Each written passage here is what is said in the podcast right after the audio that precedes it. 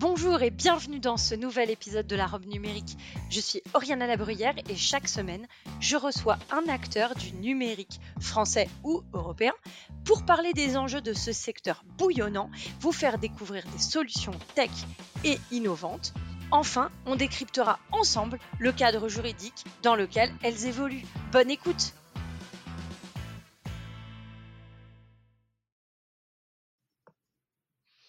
Bonjour et bienvenue dans cet épisode de la robe numérique. Aujourd'hui, on va parler des indépendants. Je sais que euh, bon, c'est pas euh, le sujet que nous abordons au quotidien et dans les épisodes de la robe numérique, c'est pas un sujet qui revient souvent. Mais aujourd'hui, je voulais vous parler d'une plateforme euh, que j'ai découvert complètement par hasard, qui met à l'honneur ces indépendants et qui facilite leur quotidien. Alors j'ai le plaisir, pour répondre à toutes nos questions, d'accueillir Jean Le qui est cofondateur et directeur produit pour Brigade. Alors euh, bonjour Jean, merci beaucoup euh, d'être au micro de la robe numérique. Euh, bonjour Ariana, merci pour l'invitation. Très content de faire partie de ton podcast. Est-ce que tu peux nous présenter Brigade? Oui, bien sûr. Alors, Brigade, c'est une plateforme de mise en relation euh, avec d'une part des entreprises des secteurs du médico-social et de la restauration, et d'autre part euh, des professionnels à leur compte pour réaliser des missions de courte et moyenne durée dans ces industries qui sont à la fois très pénuriques et qui ont des activités très dynamiques, et du coup qui historiquement ont toujours eu besoin euh, d'avoir du personnel temporaire pour réaliser des missions sur le tard. Alors, comment on, vient à mélanger le secteur de l'hôtellerie-restauration et les secteurs médico-sociaux? Ça doit quand même pas être natif quand vous avez créé Brigade au début. Alors tu as tout à fait raison, c'est deux secteurs d'expertise très différents, mais qui ont des patterns en commun, encore une fois, parce que c'est des industries en flux tendu et c'est à peu près la même typologie de mission courte quand c'est des missions ponctuelles.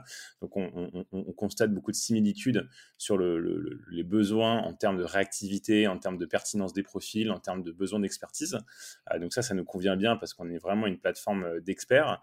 Nous, ce qu'on, a lancé Brigade, la genèse, c'était... Euh, un constat dans la restauration qui était la difficulté pour un restaurateur euh, de trouver du personnel euh, compétent qui est capable justement de s'intégrer très vite dans une équipe euh, pour effectuer bah, une mission de serveur, de, chef de partie, de chef de rang. et c'est comme ça qu'en fin de compte, l'idée est venue de permettre de faciliter la rencontre via des outils technologiques, via le numérique, pour faire en sorte que des gens qui ont une expertise et qui ont du temps à allouer et qui souhaitent justement effectuer des missions euh, en complément de leurs revenus, euh, puissent se rendre disponibles euh, pour aider des restaurateurs dans le besoin. Et donc ça, ça a marché pendant plusieurs années très bien en forte croissance. On avait un business model et un produit qui plaisait très très bien à, nos, deux communautés, donc à la fois la communauté des professionnels à leur compte et aux communautés d'entreprise. Et le Covid arrive, et du coup on se retrouve avec la situation un petit peu compliquée où du jour au lendemain on perd 80% de, de, nos clients quand les restaurants ont fermé. Euh, donc là, ça a été une, gestion de crise assez inédite euh, pour, pour Brigade. Et très vite, il y a eu la question de se dire, est-ce qu'on ne pourrait pas, euh, dès maintenant, décliner notre activité dans une autre industrie? Parce que ça a toujours été notre partie de notre vision. Nous, quand on a monté la boîte avec mon associé Florent Malbranche en 2016, on s'est dit, nous, de toute façon, on, comprend bien, malgré que la jeunesse de l'histoire vient de la restauration, on avait très vite compris que c'était un, problème qui était plus global euh, que dans la restauration et qu'on pouvait retrouver ça dans beaucoup, beaucoup d'industries, santé inclus. Et ça, on l'avait déjà euh, vu à l'époque. Mais nous, on avait cette logique de se dire, on maîtrise très bien l'industrie de, la restauration, on travaille avec euh, des, restaurants étoilés, avec des, cantines collectives, enfin voilà, on, a, un prisme, on a un spectre de de typologie d'entreprise qui est très très large. Et on voulait vraiment bah, euh, déployer notre solution, notre service partout en Europe avant justement d'aller ouvrir d'autres industries, parce qu'il bah, faut, se former entre guillemets à cette nouvelle industrie pour être très pertinent et, être considéré aussi comme un expert. Covid arrive, donc forcément, bah, notre expansion internationale, elle a pris un, coup un gros coup d'arrêt. Euh, et euh, la question, ça va être de se dire, est-ce que là, on va pas changer notre stratégie et on va inverser les deux piliers euh, principaux de notre stratégie d'expansion, qui était d'abord l'expansion internationale sur la restauration, avant d'aller faire d'autres industries. C'est ce qu'on a fait et on a lancé la santé parce que c'était l'industrie qui faisait plus sens au moment de la crise, parce qu'il y avait d'énormes besoins. Et nous, ce qui était très drôle, c'est ce qui nous a aussi beaucoup aidé à lancer, c'est qu'on avait des DRH de, de groupes de soins euh, qui, nous, utilisaient déjà pour la restauration parce qu'ils embarquaient eux-mêmes la restauration sans passer par un prestataire. Ils nous ont dit, mais est-ce que vous pouvez pas me faire euh, euh, du, staff hein, aussi, du médico-social, parce que c'est la, catastrophe. entre les gens qui ont le Covid qui peuvent pas venir, le fait qu'on a une, une hausse d'activité hyper importante et que j'ai pas assez de monde et que c'est très dur de recruter, je suis complètement euh, à la rue. Et c'est là où on s'est dit, bon, bah, il y a quand même un alignement des planètes parce que nous, on, nous, on a une volonté stratégique de, tester ce marché-là et on a déjà des clients qui nous demandent si on peut pas les aider.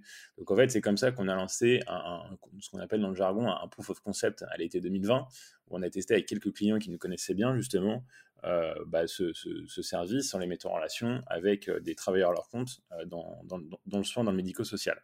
Ça a super bien marché. On a eu des très très bons retours et ça, ça a répondu à une très grosse problématique qu'ils avaient dans, la, dans, la, santé. Et du coup, on a décidé après bah, d'y aller à fond. et, et, du coup, là maintenant, c'est de, devenu un, très gros pôle chez nous, en très forte croissance. Et ça fait partie intégrante bah, de notre future expansion où justement maintenant on est sur euh, ce qu'on aime à dire, c'est avant Brigade, on était sur un réacteur, c'était euh, la restauration, là on est sur deux réacteurs, c'est restauration et santé.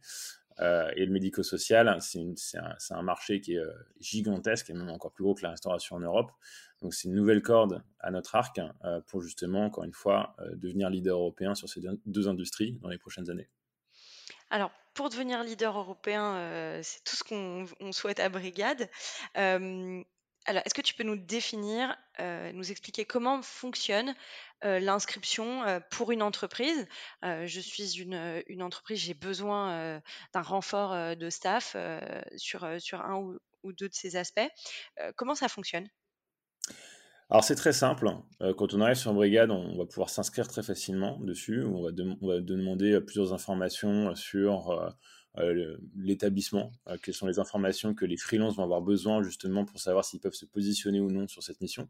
Puisque Brigade, le fonctionnement, c'est les freelances qui choisissent les missions et pas les établissements qui choisissent les freelances. C'est ce qu'on appelle dans le jargon une, plateforme fermée. Euh, et bien en fait, ça a le double avantage de, de, de, de, de, un, être hyper réactif parce que nous, on va propager, si tu veux, la proposition de mission euh, à, aux brigadeurs qui vont être qualifiés, qui vont avoir les, bonnes qualifications pour effectuer cette mission. Ils sont libres de l'accepter ou non. Mais du coup, en fin de compte, euh, une mission chez nous, ça se dans à 70% du temps, ça va se staffer en moins de 30 minutes. Ce qui est encore une fois très inédit pour ces industries-là, où d'habitude c'est des heures et des heures et c'est hyper galère, tout se fait manuellement, ils doivent eux-mêmes contacter euh, des listes d'extras, etc. Enfin, c'est pas du tout industrialisé par rapport à la quantité et, à l'effort que ça représente pour eux. Et alors ça, c'est le premier point. Le deuxième point, c'est bah, comme ce sont les freelances qui choisissent l'émission et pas l'inverse, tu n'as plus du tout toutes les problématiques de discrimination euh, que tu pouvais avoir avec un système plus traditionnel, où en gros, c'était vraiment euh, le rapport de force était côté, euh, côté, côté entreprise. Donc c'est vraiment cette double... Ouais, ce, double effet, j'allais dire qui se coule, mais c'est pas le bon mot. ce double avantage de dire, voilà, c'est super rapide. Et en plus de ça, c'est vraiment les freelances qui ont complètement le pouvoir de décider. Donc c'est pour ça qu'à l'inscription d'un business, on leur demande beaucoup d'informations qui vont être ensuite transmises aux brigadeurs quand, ils, vont créer, quand les établissements vont créer des missions euh, pour qu'ils puissent se dire est-ce que ça me correspond, est-ce que, est que moi j'ai les bonnes compétences pour faire ça, est-ce que ça me plaît, est-ce que ça correspond à ce que je recherche, etc. Donc une fois, qu'il une fois que l'établissement a, rempli du coup euh, un peu sa fiche descriptive avec les questions qu'on va lui poser, eh ben, il va arriver sur le formulaire de création de mission qui est vraiment euh, une des fonctionnalités phares euh, de son interface. Et en quelques clics, il va pouvoir indiquer euh, bah, les jours, l'heure, le métier recherché, rajouter des informations liées à la mission, est-ce qu'il y a besoin de, fournir un équipement en particulier, etc., etc. Ça va lui afficher un prix de prestation. Donc ce prix de prestation, il comprend il n'y a pas de frais cachés en plus. C'est véritablement ce qui, le, montant où il va être débité à la fin de la mission. Euh, et nous, on le calcule comment? Bah, on, a en fait on, applique des, taux horaires minimum sur la plateforme pour vraiment garantir euh, des rémunérations hyper compétitives pour les pour les freelances parce que nous, on a vraiment, on y reviendra un peu plus tard, je pense dans notre podcast, mais on a on a un très gros biais euh, professionnel à leur compte. On a vraiment, on est nous, on, a, on, une, on une mission, si tu veux, qui est valoriser le travail et le rendre accessible à tous, qui fait même partie des statuts de notre entreprise, pour dire à quel point c'est clé dans notre ADN. Euh, et c'est pour ça que dès le début, on a dit nous, on veut mettre des tarifs minimums qui sont supérieurs à la moyenne des, des, des, tarifs horaires que tu as dans l'industrie pour que ça soit vraiment hyper, hyper intéressant pour les professionnels. Et en plus de ça, après, on a toute une mécanique de, qui rendent le prix un peu plus dynamique euh, en fonction euh, de, la tension entre l'offre et la demande sur une période donnée, sur un métier donné, pour faire en sorte justement de, maximiser les chances euh, qu'une mission bah, va trouver preneur en ayant un prix qui va être très très attractif et qui va donner envie. Voilà. Donc ça c'est le, fonctionnement de base. Et après une fois que le, business a, que l'entreprise a, validé le devis, eh ben nous directement on va propager la proposition de mission aux brigadeurs qui vont rentrer dans tous les critères euh, des besoins de la mission. Euh, et eux, sur leur app, euh, bah, en fait, ils vont être libres de l'accepter ou de la refuser sans aucune contrainte. et une fois qu'ils l'ont accepté, bon, bah, ils se sont engagés vis-à-vis de l'entreprise à effectuer la mission, donc on leur demande d'honorer leur engagement tout simplement. Et alors, du coup, tu me sens arriver sur la question qu'est-ce qui se passe pour les brigadeurs quand je veux m'inscrire? Tout à fait. Alors là, nous, euh, une des conséquences, si tu veux, de, faire une plateforme fermée, euh, c'est qu'on doit être garant de, la pertinence euh, des brigadeurs sur les métiers sur lesquels ils vont recevoir des propositions. Donc nous, en fin de compte, on a un process de validation des compétences quand ils s'inscrivent. Donc on va leur poser plein de questions et on va faire un petit entretien téléphonique avec eux pour s'assurer que si ils prétendent être, être soignant ou être serveur ou être cuisinier, bah, en fin de compte, ils ont bien euh, soit euh, les compétences et les diplômes et l'expérience qui convient pour effectuer ce, genre de mission. Parce qu'en fin de compte, nous, on, doit aussi, euh, et c'est aussi une, des valeurs ajoutées de notre service, même je dirais la, principale valeur ajoutée de notre service pour les entreprises, c'est justement la confiance qu'ils ont en nous sur la capacité à avoir une communauté de véritables experts où ils vont être très satisfaits des services rendus. Euh, donc ça, c'est ce qu'on, c'est ce que, c'est un gros travail chez nous parce que chaque personne qui s'inscrit sur la plateforme va passer par ce process de, de, validation des compétences pour s'assurer qu'après, quand ils vont être en mission, bah, ce sont bien des professionnels et qu'il n'y aura pas de déception côté entreprise.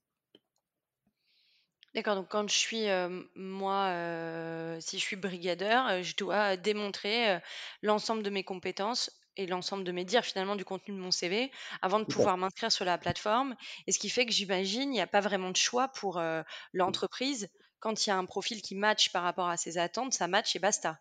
en fait, c'est comme si vous, vous êtes presque un, peu un, DRH euh, externalisé, enfin un système de, de, recrutement euh, de profils externalisé finalement. Pour eux. en fait, nous, on, le pitch un petit peu différemment. On dit qu'on est un agent numérique. en fin de compte, au, service des freelances, au service des professionnels à leur compte, pour les aider dans leur carrière euh, à euh, bah, justement développer une activité à leur compte euh, et aussi les aider dans leur carrière à se développer, à accroître de nouvelles compétences, avoir accès à de nouveaux métiers, etc.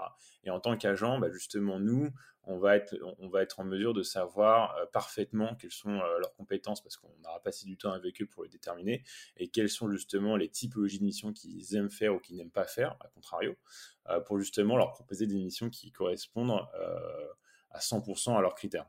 Ça, c'est vraiment, ça fait partie de notre rôle de de, personnes au milieu, si tu veux, d'agents, euh, c'est de s'assurer qu'ils ne reçoivent pas de missions qui ne vont pas les intéresser euh, et que les entreprises soient systématiquement satisfaites des profils qu'ils vont recevoir.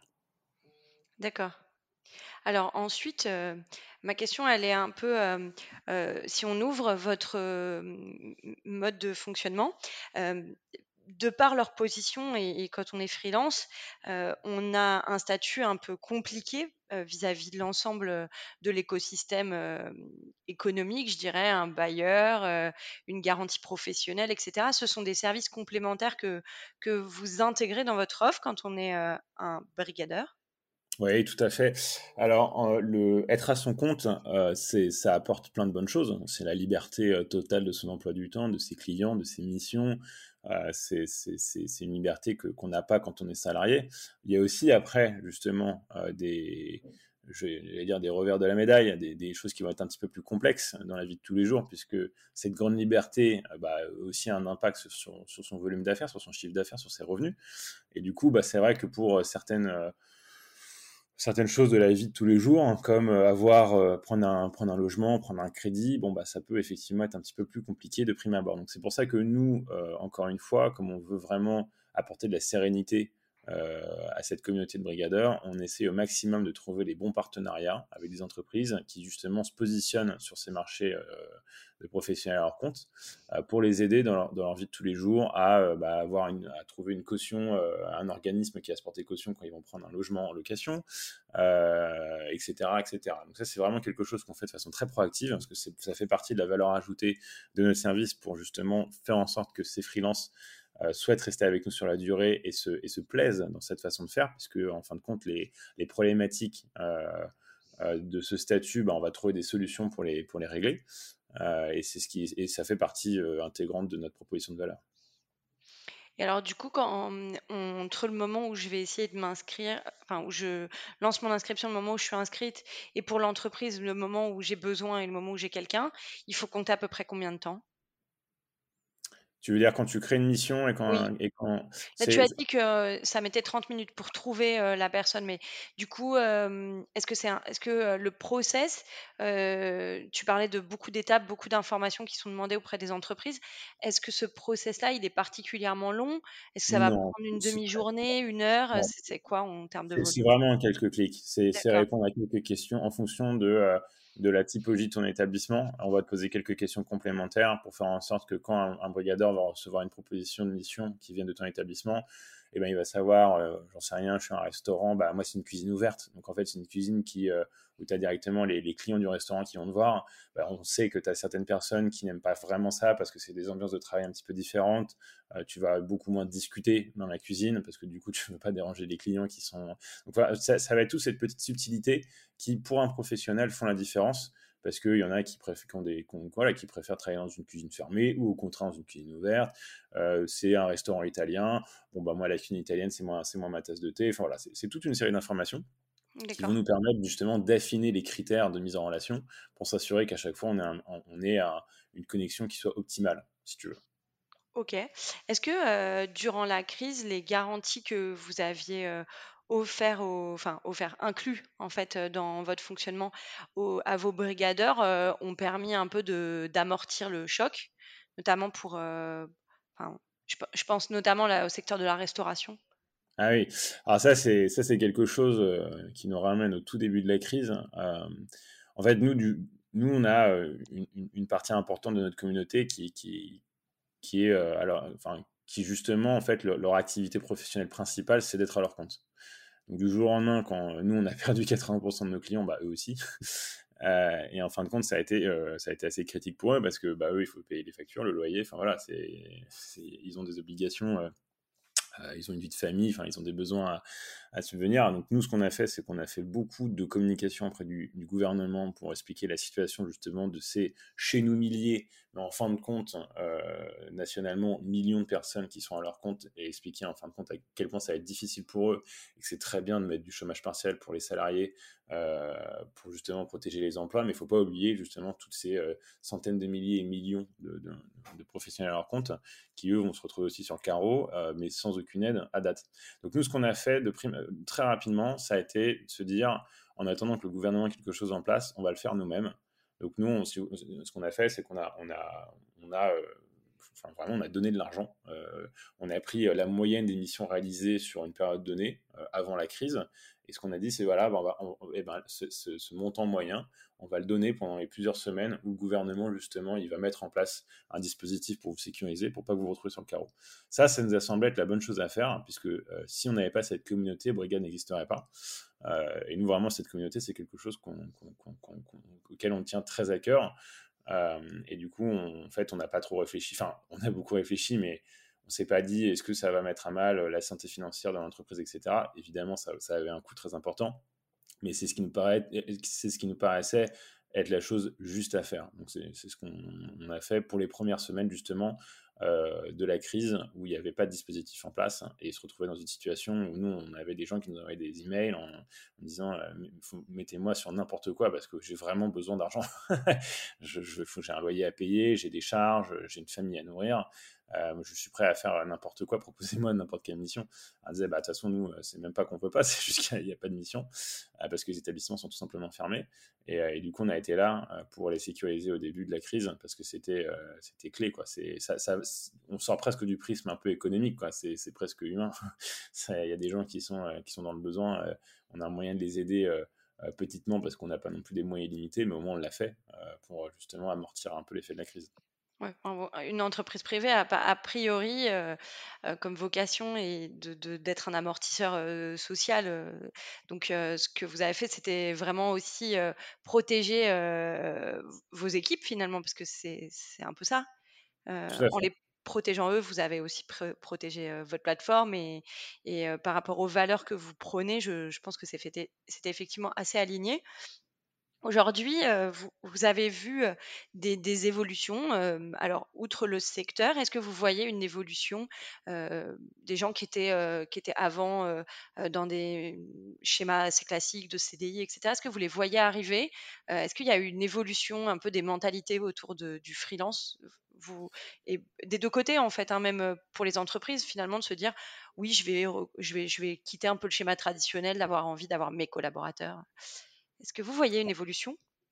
Oui, alors nous, en fait, c'est une évolution qu'on voit depuis longtemps avant le Covid. Parce que les gens qui ont fait le choix dans ces, industries-là d'être à leur compte, c'est déjà des gens qu'on avait euh, ras-le-bol euh, des conditions de travail en CDI, ou en CDD, enfin, en tant que salarié, euh, dans ces industries-là, parce que c'est des, des horaires très lourds, c'est des c'est des euh, voilà c'est dans la restauration quand un restaurant finit à 23 heures euh, tous les soirs eh ben en fait c'est pas de vie de famille le soir il euh, faut travailler les week-ends dans la santé c'est pareil. Donc c'est vraiment des contraintes qui sont très lourdes des rémunérations qui sont pas très compétitives. Il y avait et, c'est pour ça qu'il y avait un, un véritable ras-le-bol. Nous un des enfin nous c'est simple voir sur le LinkedIn de, Brigade, on fait souvent des vidéos témoignages avec des gens de notre communauté et qu'on leur dit à chaque fois définissez Brigade en un mot. Le mot qui revient 80% du temps, c'est liberté. Euh, ou famille. Parce que famille, dans le sens brigade, c'est un peu une famille, euh, vous vous occupez super bien de nous, enfin, on est dans une relation hyper saine, c'est pas grave de travailler euh, avec vous. Euh, et, en fin de compte, la, liberté, euh, bah ça a été vraiment la, chose la plus recherchée par ces gens-là qui ont fait justement un switch euh, de, carrière, enfin pas de carrière, mais de, façon de travailler, déjà plusieurs années avant. Et en fait, ça c'est et, avec le Covid, ça a accéléré un petit peu ce ressenti, parce qu'il y a plein de gens justement qui ont profité pour dire, bah tiens, je vais faire une reconversion de carrière, je vais aller faire autre chose avec des horaires moins complexes, avec des rémunérations peut-être un peu plus intéressantes, etc. Et du coup, on a, tous vu les mêmes articles de presse où il y avait des grosses pénuries euh, euh, post-crise parce qu'il y avait plein de gens qui sont sortis de la restauration qui ne pouvaient plus y revenir. Ça, c'était pareil dans le soin. Nous, dans le soin, on a par exemple euh, des, personnels soignants en EHPAD, où c'est des missions en général, c'est assez compliqué les EHPAD, enfin, c'est quand même dur. Hein. on a eu pas mal de gens qui disaient, bah, moi, je veux plus en faire. Euh, parce que euh, voilà, j'ai fait 4-5 ans euh, dans ces établissements-là et, c'est pénible, c'est épuisant, même mentalement, parce qu'on gère des situations pas faciles. Enfin, c'est des gens qui sont en, fin de vie assez diminués. Et en fin de compte, bah, ils ont accepté de, les faire. Enfin, pas mal de, membres de la communauté ont accepté de faire des missions en tant que freelance en EHPAD. Et le fait d'être en fin de compte euh, responsabiliser sur leur choix, leur liberté, en disant bah, en fait, euh, si vous n'avez pas envie de le faire, vous ne le faites pas, hein, ou si vous avez envie, vous le faites. Et dites bah, ça m'a redonné goût parce que maintenant je peux varier et, et je suis plus cantonné à un seul établissement ou un seul métier. Maintenant, je peux faire des métiers différents dans des établissements très différents. Et du coup, en fin de compte, de refaire de temps en temps un peu des pâtes, ça ne me dérange pas plus que ça. Au contraire, j'ai retrouvé un certain plaisir parce que bah, moi, pourquoi j'ai commencé à travailler les EHPAD d'avance? Parce que j'aimais le contact avec les personnes âgées. Et ben, je retrouve ce contact-là que j'aimais bien à la base, sans toutes les contraintes de faire ça systématiquement. Et donc, c'est vraiment une typologie de travail qui est assez différente. C'est de se dire, voilà, moi, je, veux effectuer euh, cette carrière-là à temps plein, mais justement, on est en capacité d'avoir différents métiers dans différents établissements, dans différentes catégories d'établissements pour, entre guillemets, varier les plaisirs. Et ça, c'est quelque chose qu'on avait déjà énormément vu avant Covid, qui s'est encore plus renforcé. Et ce qu'on a vu nous aussi, c'est que le, simple fait de changer leur mode de travail bah, gommait justement ce côté lassitude de travailler dans certaines industries ou certains établissements. Et le fait qu'ils pouvaient reprendre le contrôle sur leurs horaires, euh, sur la quantité de travail qu'ils voulaient faire sur une semaine, sur la typologie d'émission, etc., bah, au fin de compte, ils, acceptaient tout En fait, on avait gommé tellement de, problématiques qu'ils avaient avant que finalement, ils retrouvaient un certain plaisir.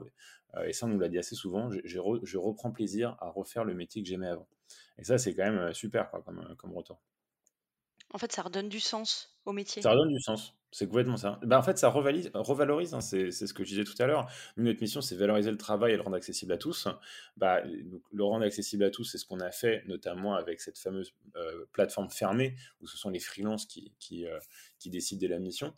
Euh, et, la valorisation, bah, ça se fait euh, par tout un tas de choses. Ça se fait par des rémunérations plus attractives. Euh, ça se fait justement par la capacité de changer d'établissement, d'avoir accès à différents métiers. Enfin, en fait, d'avoir un horizon un peu plus varié devant soi plutôt que de rester dans une routine un petit peu éreintante sur des métiers, encore une fois, qui sont difficiles. Alors, on arrive à la fin du podcast. J'aimerais savoir à quoi tu as envie de dire non aujourd'hui? Euh, c'est une bonne question. Euh, quoi, j'ai envie de dire non? Alors moi, j'ai envie de dire non à quelque chose qui est la polarisation du débat sur, euh, les, sur les, gens qui font le choix de, travailler en freelance. On entend beaucoup de choses. bon, c'est un sujet qui remonte à déjà plusieurs années, hein, quand il y a eu une augmentation très forte justement des plateformes, etc. En fait, aujourd'hui, il y, a quand même deux choses qu'on constate. Hein. C'est, si tu dans, dans, le débat, moi, ce qui m'a toujours un petit peu choqué, c'est que euh, être freelance et travailler dans des entreprises, c'est quelque chose qui est, vieux comme le monde. Euh, moi, j'ai euh, mes parents qui, ont, eu des activités en freelance, de formation, etc., qui ont travaillé toute leur vie avec des traducteurs indépendants. moi, je viens du monde de l'informatique, j'ai fait des missions en freelance dans des entreprises en tant que développeur. c'est quelque chose qui est très coutumier pour les designers. Et, c'est vrai que nous, au début, quand on disait, bah non, on apporte la même chose, la même philosophie de travail dans des métiers non digitaux, on disait euh, bah non, c'est pas possible. Et, euh, ça, j'avais un peu du mal à comprendre parce que c'était un petit peu dire bah il y a des métiers qui sont éligibles au freelancing, euh, des métiers globalement col blanc, et des métiers col bleu, c'est pas éligible. Ce que moi je trouvais un extrêmement dégradant pour ces métiers-là, deux entièrement faux, parce que en fait ce sont des métiers qui ont autant de savoir-faire, de compétences et de et, de valeur que euh, être designer derrière un ordinateur. Hein. Donc, euh, nous, ce qu'on a vraiment porté comme message depuis le début, c'est de dire, voilà, il faut reconnaître ces métiers comme des métiers d'expertise, des métiers de carrière, même des vocations, la plupart du temps. Et il faut leur donner, bah, le, à juste titre, des modes de fonctionnement qui sont différents et qui sont, en plus de ça, je trouve, une réponse très positive à ce qu'on appelait beaucoup pendant le premier confinement les métiers de première ligne. Ce sont des métiers durs, avec des horaires assez complexes, avec des rémunérations pas très intéressantes. Ben, en fait, ça, permet de leur donner un nouveau souffle. Ça permet justement à des gens qui, qui, considéraient leur métier comme maintenant un métier alimentaire, parce qu'en fait, ils avaient perdu un peu la flamme pour ces métiers-là, bah, justement de redonner un nouveau souffle, de redonner du sens à ces métiers, comme tu le disais très justement avant. et ça, moi, c'est vraiment quelque chose où, où j'ai envie de dire non, c'est un peu tout mélanger et, euh, justement euh, bah, de, faire un clivage euh, métiers digitaux et, métiers non digitaux que je trouvais un peu trop binaire. Et en fait, voilà, il y, a plein de métiers. En plus, on, est, enfin, on est la France, quoi. La, restauration, les métiers de la bouche, c'est quelque chose qui, qui, qui, enfin, ça, ça, fait partie de notre culture, de notre histoire. Euh, je trouve ça un petit peu dommage qu'on, que pendant plusieurs années, les gens ont été un peu fermés d'esprit là-dessus. Là, les mentalités commencent à évoluer. On commence beaucoup à parler de la talent économie. Dans la talent économie, on va au-delà euh, euh, des métiers, je caricature, entre guillemets, Bac plus 5. et je pense que c'est hyper important de, de, prendre en compte le fait que bah, les professionnels à leur compte, sur des métiers non digitaux, ils ont autant de droits euh, à avoir la même reconnaissance, euh, les mêmes conditions de travail euh, que, d'autres métiers. Et à quoi, du coup, as-tu envie de dire oui? Moi, il y a quelque chose qui, me tient aussi à cœur. Ma, femme étant freelance, c'est aussi, c'est aussi pour ça que ça me tient à, cœur, même sur le plan perso. C'est des, meilleurs. en fait, on a un système, je trouve, de, de protection des, des travailleurs, mais au sens très global, je ne parle pas simplement des salariés, mais des professionnels, quoi, des gens qui travaillent, euh, qui est très très axé sur les salariés, pour des raisons euh, tout à fait historiques, enfin, voilà, je ne rendrai pas du tout ça en compte, mais il faut accélérer justement sur, euh, sur toute la protection pour les travailleurs à leur compte, notamment par rapport à la retraite, par rapport au chômage, par rapport à tout un tas de choses. on est quand même sur un système qui est malheureusement encore structurellement à deux vitesses. Et, si j'avais une baguette magique, je ferais en sorte justement que, en fait, que, en, fait, que quand, on fait le choix de devenir à son compte, et eh ben ça soit plus un choix difficile, que ce soit un choix facile, parce qu'on se dise dans tous les cas, en fin de compte, la, protection que j'avais en étant salarié, je vais la retrouver avec des choses qui vont être des équivalences. Hein. Je ne dis pas que ce soit tout à fait la même chose parce que c'est des paradigmes de travail différents, donc c'est normal qu'il y ait quand même des, des, différences également dans les systèmes de protection, mais avec des équivalences qui permettent en fin de compte que ce soit un choix facile et qui ne soit pas coûteux euh, en termes de stress, en termes de oui, mais comment je vais faire pour trouver un nouvel appartement, comment je vais faire pour faire un crédit, comment je vais faire pour le chômage, comment je vais faire pour. Voilà, euh, si jamais euh, je me casse la jambe, et ben comment mes revenus sont sécurisés? Voilà, c'est faire en sorte d'avoir un système qui soit plus facile, parce que je pense qu'il y a énormément de gens qui souhaiteraient être à leur compte, mais qui ont peur de le devenir, parce qu'ils ont peur justement de se dire Ouh là là, qu'est-ce qui se passe si j'ai un problème? Et ça, vraiment, si j'avais une baguette magique, ce serait de rehausser les niveaux de protection pour faire en sorte qu'il y ait plus de, de, liquidité, entre guillemets, sur le marché du travail et de faire en sorte qu'il y ait beaucoup plus de gens qui décident de devenir à leur compte, mais qui veulent être aussi en CDI à côté, parce que le CDI, ça a plein d'avantages, c'est une certaine stabilité. Il y a des gens, justement, qui veulent préférer être dans une même entreprise, occuper un même poste, parce que c'est un mode de vie qui leur convient mieux. mais voilà, ça va être un petit peu moins binaire dans l'approche. Très bien. Écoute, merci beaucoup d'avoir participé à cet épisode de la robe numérique. Et du coup, bah, très belle, très belle continuation à ce projet incroyable qui est Brigade. Et puis, si vous avez des nouvelles annonces ou vous intégrez des nouveaux secteurs, surtout n'hésite pas. Et on te redonnera la parole. Avec plaisir. Eh ben, merci beaucoup, Ariana. Et puis, bah, bonne fête de fin d'année, hein, même, si, euh, même si la release de ce podcast sera en janvier. Mais merci encore une fois pour l'invitation. J'étais ravi d'échanger avec toi euh, sur ces sujets qui sont passionnants et, d'actualité. Euh, et au plaisir de revenir. Avec plaisir. À bientôt. Au revoir. À bientôt.